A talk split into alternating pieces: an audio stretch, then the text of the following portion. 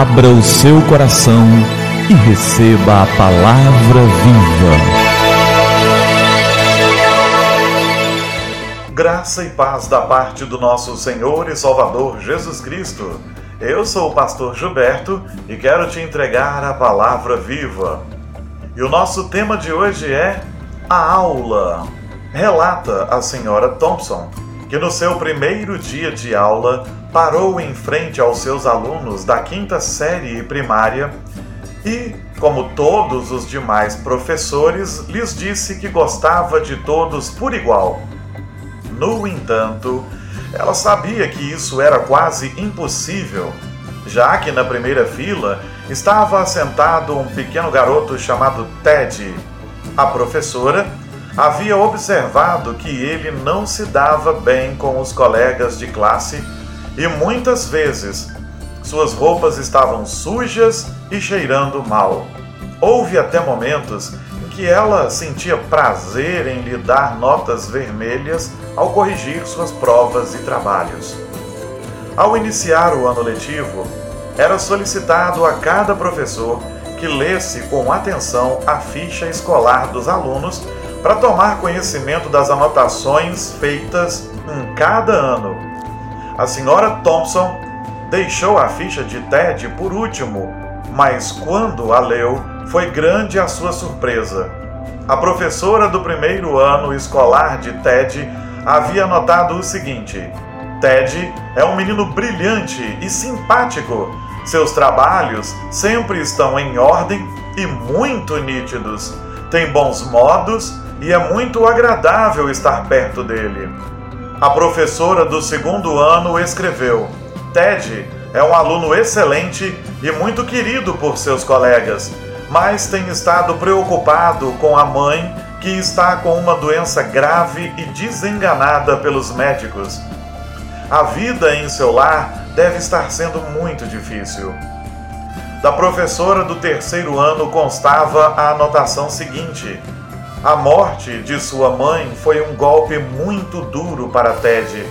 Ele procura fazer o melhor, mas seu pai não tem nenhum interesse e logo sua vida será prejudicada se ninguém tomar providências para ajudá-lo. A professora do quarto ano escreveu: Ted anda muito distraído e não mostra interesse algum pelos estudos. Tem poucos amigos e muitas vezes dorme na sala de aula.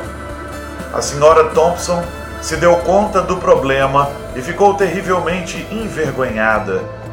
Sentiu-se ainda pior quando se lembrou dos presentes de Natal que os alunos lhe haviam dado, envoltos em papéis coloridos, exceto o de Ted, que estava enrolado num papel marrom de supermercado.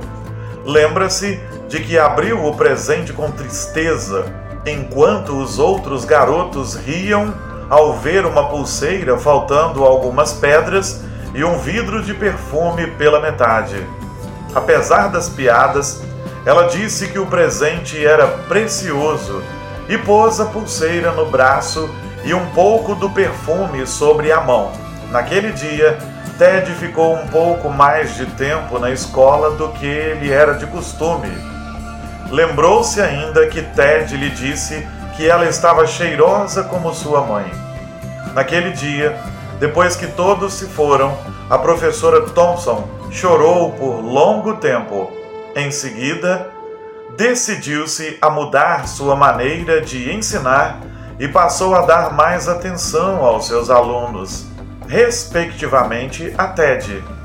Com o passar do tempo, ela notou que o garoto só melhorava e quanto mais ela lhe dava carinho e atenção, mais ele se animava.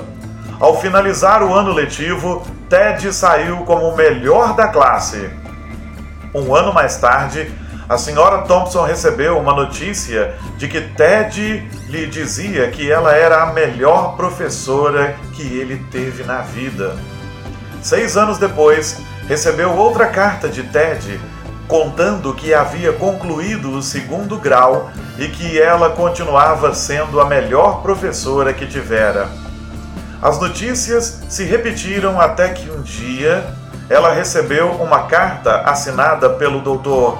Theodore Studdard, seu antigo aluno mais conhecido como Ted. Um dia, a senhora Thompson recebeu outra carta em que Ted a convidava para o seu casamento e noticiava a morte de seu pai. Ela aceitou o convite e no dia do casamento estava usando a pulseira que ganhou de Ted anos antes e também o perfume. Quando os dois se encontraram, abraçaram-se por longo tempo e Ted lhe disse ao ouvido: Obrigado por acreditar em mim e me fazer sentir importante, demonstrando-me que posso fazer a diferença. Mas ela com os olhos banhados em pranto, sussurrou baixinho: Você está enganado. Foi você que me ensinou que eu podia fazer a diferença.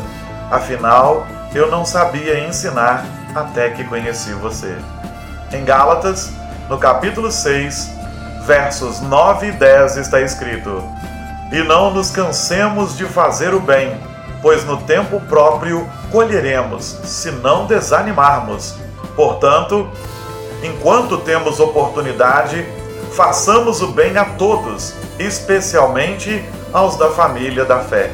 Eis o recado do apóstolo Paulo. Enquanto tivermos oportunidade, façamos o bem a todos. Que o Senhor nos abençoe, em nome de Jesus. Vamos orar? É tempo de falar com o Senhor do universo. Senhor, obrigado pela tua graça e pelo teu amor. Obrigado pela lição. Que o Senhor nos dê forças para que façamos o bem a todos, que não desfaleçamos, que não desanimemos, mas que façamos o bem a todos, todos os que pudermos, em todos os momentos que pudermos, em nome de Jesus. Amém. Amém e que a palavra viva transborde em seu coração.